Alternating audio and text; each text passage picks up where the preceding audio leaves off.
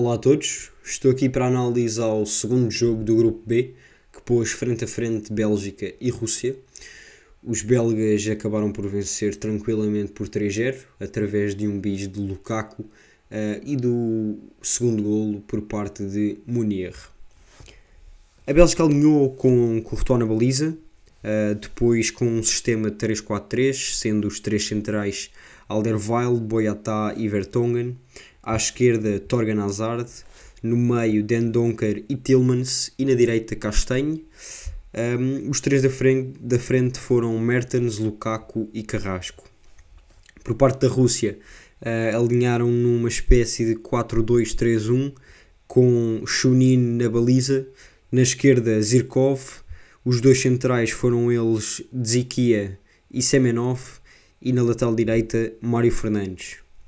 No meio campo, assim numa espécie de dois box-to-box, estavam Ozodev e Barinov, e na linha de três um pouco mais adiantada a esses dois médios estavam Zobnin, Kuzayev e Golovin. Na frente, sozinho, já o famoso Dziuba, o capitão desta equipa russa, o ponto de lança de 1,96m. O marcador abriu logo aos 9 minutos por parte de Lukaku. Este que foi um lance um pouco contestado por parte dos russos, ah, pois o avançado belga estava realmente em posição irregular. A verdade é que os árbitros assistentes e depois o VAR acabaram por entender que, mesmo estando em posição irregular, o central tomou uma ação deliberada e isso sim acabou por fazer com que a bola fosse parar ao Lukaku e não o cruzamento direto que existiu por parte do seu companheiro de equipa, o que fez com que o gol fosse realmente uh, validado. Uh, esta primeira parte foi marcada por três substituições. Uh, Castanhe e Kuzayev tiveram um choque de cabeças que acabou por fazer entrar as duas equipas médicas. Foram ambos jogadores assistidos uh, e acabaram por, por ter de ser os dois substituídos. A verdade é que estas substituições resultaram melhor para o lado da Bélgica. Uh, para o lugar de Castanhe entrou Meunier, uh, o, o, lateral, uh, lateral que, um, ehm, tal como Castanhe, já estava a jogar até aos 27 minutos, tempo em que foi substituído. Um, ehm, já estava bastante, bastante adiantado nas alas. A verdade é que com Meunier ainda essa, essa profundidade aumentou ainda mais. Uh, Munier entrou aos 27 uh, e pouco tempo depois acabou por marcar um golo uh, dentro da área, numa recarga, é verdade, mas, mas não estava assim um bloco tão subido por parte da, da Bélgica. Um, mas, mas o, lateral, o lateral direito estava bastante presente nessas ações ofensivas e que acabaram por favorecê-lo um, nesse lance que deu o 2-0 para, para a Bélgica. Um, o jogo da Rússia baseava-se muito, obviamente, primeiro em defender e depois, quando tinham bola, a tentar pôr em Dziuba, que é um, um tanque real um, que procurava a profundidade e, e, ganhava até certos duelos com os centrais. Um, por parte da Bélgica, Dendonker e Tillmans, sendo apenas dois, é verdade que Mertens e Carrasco se calhar desciam um pouco ou, ou viravam as costas à, à, baliza adversária para receber um pouco o jogo, uh, mas ainda assim o meio campo estava muito dominado por Dendonker e Tillmans, mesmo tendo em conta a superioridade numérica dos russos nessa parte do campo, uh, tendo eles Ozodev, Barinov, Golovin, uh, ou melhor, Ozdoev, Barinov, Zobnin e, e Kuzayev, que depois acabou por ser substituído também. Um, Golovin pressionava mais com Dziuba na frente, ou seja, um, em, quando em processo defensivo a Rússia defendia em 4-4-2, com Dziuba e Golovin um pouco mais à frente, junto aos centrais da Bélgica, e portanto ali no meio campo ficavam quatro jogadores uh, da Rússia, e como disse antes, essa superioridade numérica não se notou assim tanto. Dendonker e Tillmans fizeram um grande trabalho no meio campo. Um, e isto de certa forma acabou por facilitar o trabalho à, à Bélgica. Um, Esperava-se que aos 42 minutos, um, quando Kuzayev foi substituído pelo Cherichev, uh, que também já é um, um, veterano, digamos assim, da, da seleção russa.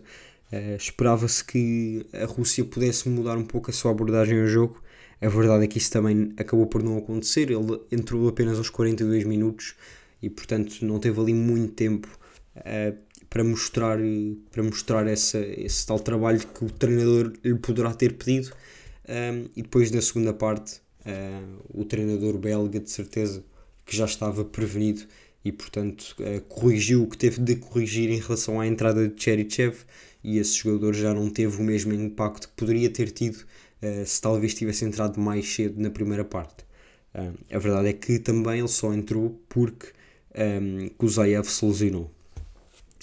Um, este jogo foi muito decidido na primeira parte.